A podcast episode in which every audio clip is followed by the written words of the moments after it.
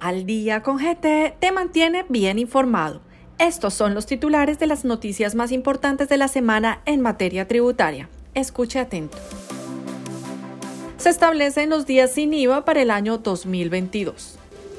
La DIAN modifica la fecha de implementación del soporte de pago de nómina electrónica para empresas.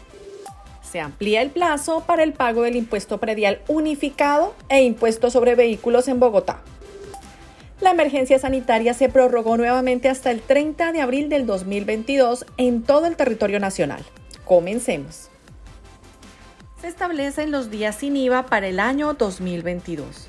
El Ministerio de Hacienda y Crédito Público dio a conocer el decreto 290 del 28 de febrero del 2022, en el que se establecen los días de exención del impuesto sobre las ventas para este año.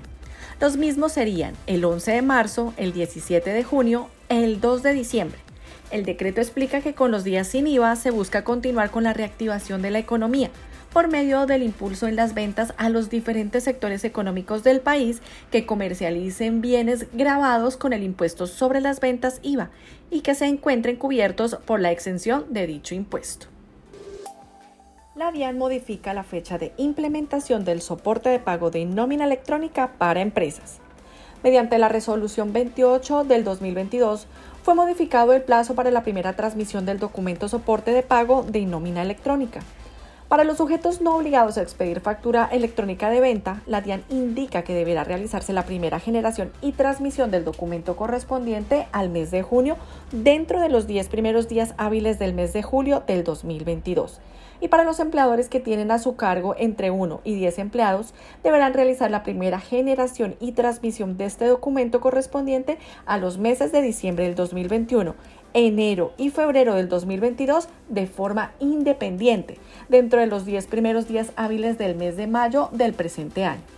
Tenga en cuenta que para los empleadores que tienen a su cargo entre 1 y 10 empleados, la modificación no aplica si ya implementaron de forma anticipada el documento soporte de pago de nómina electrónica.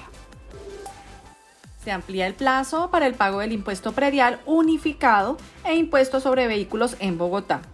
El calendario tributario distrital para el año 2022 dio a conocer las condiciones para el pago de los impuestos en Bogotá. Sin embargo, con la resolución SDH 000099 del 2 de marzo del 2022, la Secretaría de Hacienda Distrital amplió los plazos para la declaración y pago del impuesto predial e impuesto sobre vehículos del año 2022. Impuesto predial unificado. Las personas que quieran acceder al descuento del 10% otorgado por pronto pago deberán hacerlo entre el 9 y el 24 de mayo y para el pago sin descuento tendrán hasta el 24 de junio. Se mantiene la posibilidad de hacer pago en programa de pagos a plazos distribuido durante el año que no genera intereses adicionales ni sanciones impuestos sobre vehículos. Para acceder al pago con descuento del 10% debe realizarse entre el 3 y el 17 de junio y el pago sin descuento será hasta el 15 de julio.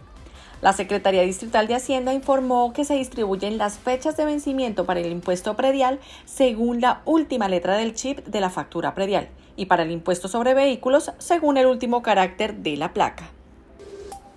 La emergencia sanitaria se prorrogó nuevamente hasta el 30 de abril del 2022 en todo el territorio nacional.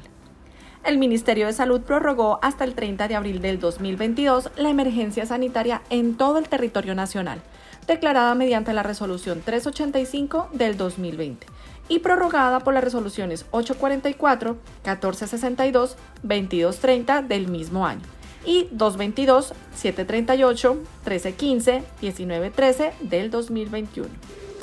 Hasta aquí nuestro boletín informativo. Para saber más sobre estas y otras noticias, los invitamos a visitar nuestra página web www.grandthornton.com.co en la sección Boletines o búsquenos en su plataforma favorita. Nos encuentra como Al Día con GT. Al Día con GT lo acompaña a donde usted vaya. Hasta la próxima boletines generados por Gran Tortoso solamente informativos y no configura asesoría de ningún tipo de manera que no nos hacemos responsables por la interpretación o por el uso que se haga de estos. Las noticias publicadas pueden estar sujetas a cambios.